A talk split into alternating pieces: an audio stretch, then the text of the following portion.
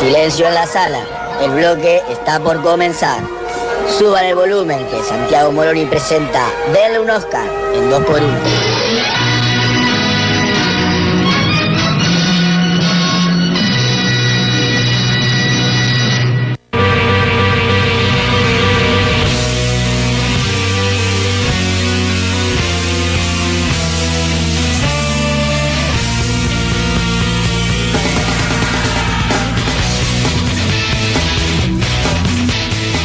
Siendo jueves, 21 a 32, 9 y media de la noche, arranca una de las columnas infalibles, infaltables y más completas de la Radio Nacional Argentina. Con ustedes, el señor Santiago Ismael Moroni. Gracias, gracias, gracias. Algún día le vamos a tener que pagar a toda esa gente Sí, que nos va a sí, tenés razón, tenés razón.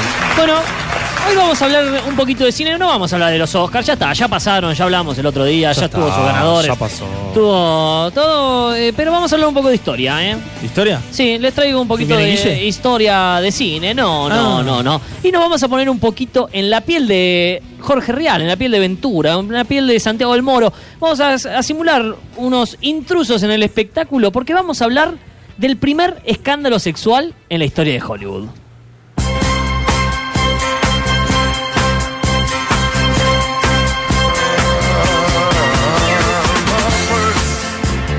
Lejos nos va a quedar todo el tema de Harvey Weinstein.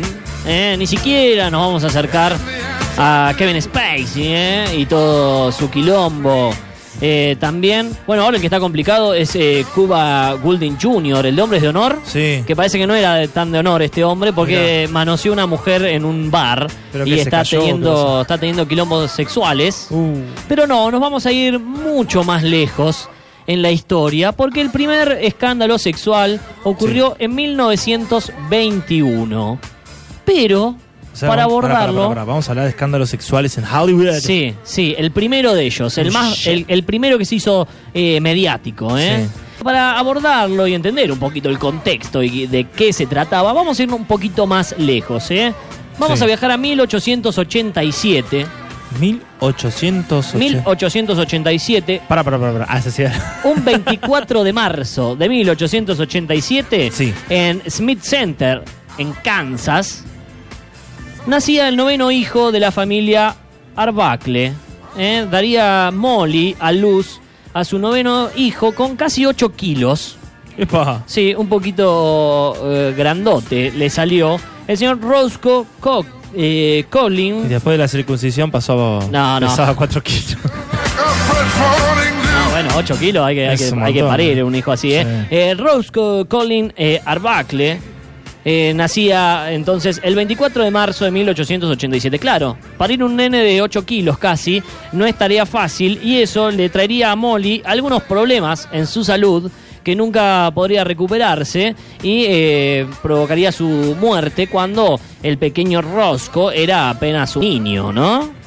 Entonces quedó a cargo de su padre y de sus otros hermanos. El padre, como eh, buen habitante de Kansas, se dedicaba a laburar la tierra.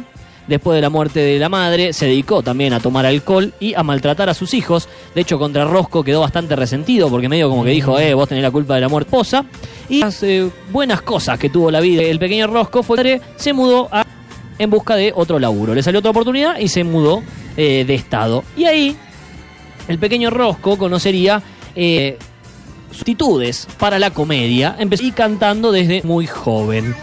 De hecho, empezó eh, a ganarse su primer eh, dinerito, ¿eh? sus primeros 5 dólares era lo que le pagaban al principio. Un montón. Sí. Te comprabas una casa con eso. No, no, no te, no te compraba Bueno, un departamento. mucho, pero bueno, tenías para vivir un poquito. Empezó laburando en los, en los bares. Él se presentaba con un show de canto, pero no era no cantando. Era una mole, era gigante el, Sí. el- el loco este. Y mm, apareció el famoso gancho, el que vemos en tantas películas, el que te empujaba del escenario cuando eras malo. Sí. Bueno, y él, cuando vio que se le venía el gancho, lo empezó a esquivar, le empezó a hacer moradas. Y eso empezó a generar como risas entre el público. Bueno, Mirá. gracias a eso se terminó ganando un lugar en el espectáculo, Mira. ¿viste? Y dejó de cantar para dedicarse a hacer todas esas cosas. Porque claro, imagínate un hombre, pesaba cerca de 120 kilos. Era grandote, cerca, Como de, cerca un cerca de 80. 120. Sí. ¿No? Haciendo todas esas cosas con el cuerpo, era realmente gracioso y empezó a laburar, se hizo un nombre dentro del vodevil. En realidad no se hizo un nombre, Sí. porque nadie lo conocía eh, públicamente como Rosco, sino que como Fati, gordito, por su porte. Horrible. ¿No? Le decían eh, Fati. Me dejó de gustar esta No, no, ¿por qué? porque a mí me dicen... Fati Arbacle. Así era. A él no le gustaba, pero como del espectáculo, estaba por lo menos eh, para presentarse sus shows. Eh, bueno, ahí empezó laburando en el vodevil, en el teatro, hasta Sí. que en 1908 Sí. debutó en el cine. Acá Gaba pregunta si era show de canto si cantaba de espalda. No, cantaba de frente. No, de frente. Sí, porque era rubiecito con ojos, ojos Ah, lindos. era lindo, está. Sí, sí, sí, sí. Pero era gordito. Claro, iba Bueno, al arco. 1908 debutó en el cine. Sí. Cosa que le permitió eh, después seguir laburando en algunas películas hasta que lo vio un director, alguien que en ese momento estaba haciendo una serie de policías, una serie de humor con mucho gag físico, Ah. se llamaba Keystone Cops, y le dijo, che, te queremos eh, sumar al grupo cómico Epa. y venite. Keystone Cops a sumar más popularidad, ¿no? Alcanzó más fama eh, y eh, empezó también a meter gags propios, ¿no? Se dice, se dice que eh, el gag de los tres chiflados, por ejemplo, Sí. lo inventó él. ¿En serio? Sí. Eh, cuenta la leyenda que cuando era chico estaba en un picnic junto a las orillas del río. Sí. En la otra orilla se acercó Pancho Villa, el famoso Pancho Villa. ¿El real con- Pancho Villa? Sí, con eh, su gente, con sus soldados. Mm. Y empezó como una discusión de orilla a orilla. Los nenes empezaron a revolearle con, al ejército. Le respondía con insultos. Agarró una torta que encontró ahí y la revolvió a un general con tanta en la cara. Eso hizo Pancho Villa se entra a reír y como que con esas risotadas se frenó todo el quilombo. y ahí dijo, epa, mira, acá tenemos algo y se dice la que... O sea, Pancho eh, Villa estaba discutiendo con unos nenes. al Sí, otro con unos nenes del del Grande. río y, y- y que fue Rosco el que inventó este gag que después lo llevó al cine. Pero lo cierto Mirá. es que eh, se hizo muy popular eh, haciendo esta serie, después hizo un montón de otras películas. No solamente participar en los eh, Keystone Cops le abrió las puertas para más películas como actor, sino que Sí. empezó a guionar y a dirigir sus propias películas. Ah, mirá. Trabajó con los mejores. Mejores. No, bueno que era del top 3 del humor. Chaplin, Algunos dicen que de hecho fue una especie de mentor para Chaplin. Rosco. Él a Chaplin. Sí, él a Chaplin. Y fue, sí, el que descubrió a, Bas- eh, a Buster Keaton, ¿eh? que es otro referente del cine mudo, Sí. de las comedias mudas. Eh, bueno, para 1917, él lo había visto actuar en algún lugar y le dijo, che, vos tenés que venir a hacer cine conmigo. Y debutó en el cine haciendo una película eh, de Butcher's Boys, Sí. que estaba producida por la compañía que Roscoe iba a, iba a fundar ese mismo año, 1917, eh, y debuta eh, ahí Buster Keaton. Bueno, la compañía esta le muy bien, de hecho Paramount invirtió en la compañía. Estamos hablando de una de las grandes, invirtiendo en compañía pequeñita, eh, bastante independiente. Tan exitosa fue su que para 1921, volvemos a donde arrancó todo. Mira, lo que acabas de decir hace dos minutos lo escribí en el 636.000. Bueno, María, no te adelantes, por favor. Vamos a llegar a eso. Bueno, en 19 estábamos hablando del primer de Hollywood, pero ya te, te contextualicé este Roscoe. ¿eh? Eh, iba a firmar el contrato más grande de la historia del cine hasta el momento. La Paramount a cobrar un millón actuar. ¿Eh? La. Paramount le dijo, te ¿En voy, a, te voy a pagar 1921, te voy a pagar un plata. millón de pesos eh, porque actúes en mis películas. Es un contrato por un año, ¿no? Un millón de en pesos. esa época era muchísima plata. Muchísima plata. Sí. Muchísima. Fue el primero en lograrlo. O sea, imagínate el, el actor que era, ¿eh? Sí. Y lo importante que era para la industria del cine. Bueno, pero como Roscoe era un tipo que le gustaba un poquito festejar. La joda. Sí, Eh. aprovechó que para esa fecha, allá por septiembre, se venía un fin de semana largo por el Día del Trabajo en Estados Unidos. También, primero de mayo. ¿no? Así que dijo, bueno, eh, no, en septiembre, esto fue 5 de septiembre. 5 de septiembre, sí, sí. por el Día de los Trabajadores. de Eh, Bueno, así que aprovechó y dijo, che, hagamos una fiestita tranquila. Sí. ¿No? Agarremos un fin de semana largo, así tenemos más tiempo, Sí. ¿no? Pero hagamos algo tranquilo. Entonces, se fue él y unos amigotes a San Francisco, se alquilaron el piso 12 de un hotel, habían tres suites en el hotel, eh, y se alquilaron todo el piso para ellos, ahí en el hotel Saint eh, Francis, en San Francisco, y empezó a invitar gente. Empezó a invitar gente, eh, dijo, che, es algo tranquilo que estamos haciendo, claro. ¿Y qué no puede faltar? Drogas, Escabio. escabio, mujeres, era, era lo que le importaba a ellos en esa época. Estamos hablando de plena ley seca. Uh, Pero era un claro. tipo que acababa de firmar un contrato de un millón de dólares. ¿Sabés lo que le importaba? O sea. ¿sabés lo fácil que era conseguir todo eso? El seco no andaba. Bueno, así fue como en el piso 12 organizaron una hermosa fiesta llena de gente de la farándula y eh, otra- otras modelos o actrices más pequeñas, digamos, que empezaron, la- las famosas Starlet, eh, que son como Ah. las estrellas jóvenes, las que siempre andaban pululando por esos ámbitos. Eh, bueno, una de ellas era Virginia Rape. Ah, ¿Tiene que ver algo con Virginia Lagos? No. No, Virginia Rapé. Se Ah. llama Virginia Rap, pero dijo, pega más rapé. Rapé. Sí, y se puso ese nombre artístico ella, que era la compañera sentimental de uno de los directores que había iniciado la carrera. Compañera sentimental. Sí, compañera sentimental, no era la, la- andaba con andaba con el director, uno de los directores con los que Roscoe había comenzado su carrera. Roscoe o Fati, ¿eh? Nunca Porque- escuché el término compañera sentimental. bueno, acá sí, bienvenido, bienvenido a denle un Oscar. Bueno, obvio que tanto alcohol, tanta droga y la música era muy común que en esas fiestas valga todo. ¿no? Obvio. Y todo valía, entonces nadie se preocupó cuando. Ahí, ahí estaba Rosco Ahí bailando. estaba, sí. Ahí estaba Rosco bailando. Bueno, nadie se preocupó cuando Virginia y Rosco entraron a una de las habitaciones. ¿No? Si todo valía, ¿qué importa que sea la, la germu del director? Claro. No, estábamos acá. Eh, de hecho, algunos dicen que cuando entró a la habitación dijo, vamos, lo que venía esperando hace tantos años, ¿viste? Como que venía entusiasmada la cosa. Sí. Pero al poco tiempo sí empezaron a sonar las alarmas porque se empezaron a escuchar algunos gritos desesperados adentro de la habitación. Ajá. No, eso hizo que una amiga de Virginia, eh, Maud Delmont, Sí. entre a la habitación y se iba a encontrar a Virginia a los gritos, gritando de dolor, algunos dicen que ensangrentada, y pidiendo que alejen a Fatty o a Roscoe de ella. ¿No? Sáquemelo, sáquemelo. Y acá todo se vuelve bastante confuso. ¿Eh? Según lo que se dice también, la vio el médico del hotel, pero solamente dijo, no, esta chica está borracha y nada más. Pero ¿qué pasa? Cuatro días después de esta fiesta, cuando ya cada uno estaba en sus casas, Rosco había vuelto a Los Ángeles, como que se estaba recuperando un poco de la resaca, Virginia muere en eh, un hospital ahí en San Francisco, ¿no? En el Pine Street, eh, causa de una peritonitis que, según dicen, había sido producto de una violación. O sea, una violación había producido peritonitis y eso la llevó a la muerte. Imagínate la cara de Fati cuando cuatro días después de esa fiesta loca que se había pegado, Sí. le golpearon la puerta, fue a atender. ¿Quién es? Policía. Señor, usted queda detenido por la muerte de Virginia. Rapé. Nos lo tenemos que llevar para San Francisco. Y ahí estamos hablando del actor que había conseguido un, un contrato nunca antes visto, un contrato millonario. Uno de los top 3 en cuanto humor se refiere. De los mejores del cine mudo.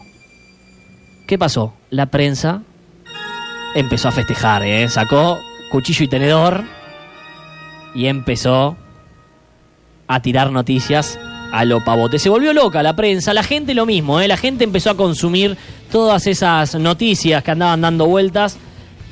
Se dice que no se habían vendido tantos diarios ni siquiera cuando Estados Unidos había entrado a la Primera Guerra Mundial, como con el caso de eh, Fatih Arbacle. Y ahí empezaron a circular distintas versiones. ¿eh? Se dijeron varias cosas. Que Fatih la había violado. Sí. Que le introdujo una botella de Coca-Cola porque eh, había tenido algunos problemitas. No se levantó de la no se levantó el amigo, entonces dijo, bueno, le- con la botella de Coca-Cola lo resuelvo. Otros dicen que no era de Coca-Cola, que era una botella de champagne. Ah, Que lo habían visto entrar con una botella de champagne y con Virginia a la habitación. Eh, otros dicen que le metió un pedazo de hielo. hielo. Sí, que le metió un pedazo de hielo porque dice que la amiga, cuando entró a la habitación, lo vio con hielo en la mano. Entonces que esas lesiones venían de producto de un eh, pedazo de hielo puntiagudo. Sí. Eh, más versiones decían que lo había aplastado con su peso. Estamos hablando de un hombre de 100 120 kilos. Ah, ahí ya me siento ofendido. Que la había aplastado y que le quebró algún hueso y que ese hueso le produjo eh, la, que se le reviente la vejiga. Otros dicen que había sido por el gran miembro que tenía Fati. Empezaron a circular versiones por todos lados. Desde el hospital no pudieron aclarar mucho. Aguanta. Sí, dijeron que la lesión que tenía Virginia correspondía, podía corresponder en realidad a una violación, pero también a algún aborto reciente. Y, como para hacer todo más fácil, los órganos y el cuerpo fueron incinerados prematuramente. A todo esto, catarata de nuevas noticias, ¿no? Que la hicieron por negligencia, ¿no? Eso de quemar, que lo hicieron por negligencia. Otros, en cambio, decían, no, lo que hicieron, el hospital lo hizo a propósito, porque el hospital le había hecho el aborto unos días antes y para tapar ese aborto, que es clandestino, Claro. eh, terminaron quemando el cuerpo, terminaron quemando todo. Otros dijeron que Virginia estaba en San Francisco porque eh, había ido decididamente a abortar y por eso después fue a la fiesta. Otros decían que Paramount había puesto guita para que Fati salga impune, claro, era su estrella, ¿no? Claro, no iba a perder toda la guita esa. Claro, y otros decían, no, esto lo está haciendo eh, la amiga, que fue la, la principal demandante, para Sí. sacarle plata. Mira. Bueno, lo cierto que eh, Fati fue llevado a la justicia. Tuvo dos juicios nulos y en el tercero fue exonerado. Estuvo tres horas declarando. ¿Para tirar qué? Sí. Tres horas declarando. Según él, cuando entraron a la habitación, la actriz sufrió un ataque y él intentó reanimarla. No pasó nada más. Ah, un tipo bueno. Claro, se demostró que muchos testigos, además, Sí. eh, hay que acordarse de las condiciones en las que estaban los testigos. Sí, Eran sí, tres días de joda, con mucho alcohol y mucha droga, en una época que no se podía. Bueno, que muchos testigos fueron apretados por la fiscalía. ¿Cómo apretado? Eh, Eh, la fiscalía apretados en el y no dijeron, che, mirá, tenés que decir esto, tenés que decir aquello. Ah, como que armaron el testimonio. Claro, se presentaron pruebas de que Virginia tenía infección crónica y que eso podía devenir en una peritonitis. Sí. Y además aparecieron una decena de abortos que ya se había realizado.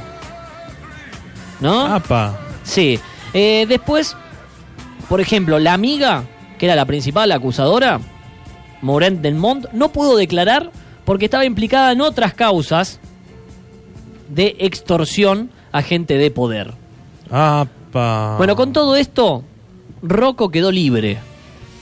No se pudo demostrar nada, Claro. quedó libre. Pero ya había invertido muchísimo en su defensa. Sumado a que en el camino nadie lo quiso contratar. ¿No? Imagínate. Alguien, eh, un actor que estaba implicado en un caso de, de violación. En un caso de eh, escándalo sexual. ¿eh? La gente, de hecho, iba al cine cuando se proyectaba alguna de sus películas. Sí, Iban medio así como eh, maten a Frankenstein. sí. Bueno, y hacía quilombo, hacía, hacía scratches, revoleaban botellas a la pantalla. Epa. eh, mátenlo, mátenlo, gritaban, todas esas cosas. Sí. Bravo. Y no era, no era rugby, ¿eh? No, y eh, sinceramente no se pudo demostrar nunca nada que haya pasado, digamos. Claro. Eh, la historia lo tiene como que es un tipo inocente. Sí. Intentó rehacer su carrera cinematográfica alguna que otra vez, ¿eh? pero lejos de triunfar, se le complicó mucho más. Volvió con otro seudónimo, que no era Fati para que la gente no lo reconozca, pero tampoco tuvo éxito. Con todo estas pálidas se dedicó a escabiar Sí. y a la morfina, ¿no? A ver si ya quedó solo, quedó pobre, no le fue nada bien. Finalmente murió el 29 de junio de 1933, con tan solo 46 años. Murió de un infarto. Pero no solo eso es lo más triste de esta historia, sino que el mismo día que murió, había firmado un contrato después de tanto tiempo con la Warner para volver a hacer una película utilizando su verdadero nombre. El primer escándalo sexual, entonces, en la historia de Hollywood, en la historia de Fatty o Roscoe, como más le guste, el señor Arbuckle. Entonces, fue el protagonista, obviamente la prensa se volvió loca, y hemos contado un pedacito de la historia de nuestro querido Hollywood. Ahora una tanda y enseguida volvemos, ¿eh? que ya se nos termina el programa. Hasta las 10 de la noche somos 2 por 1 Quédate.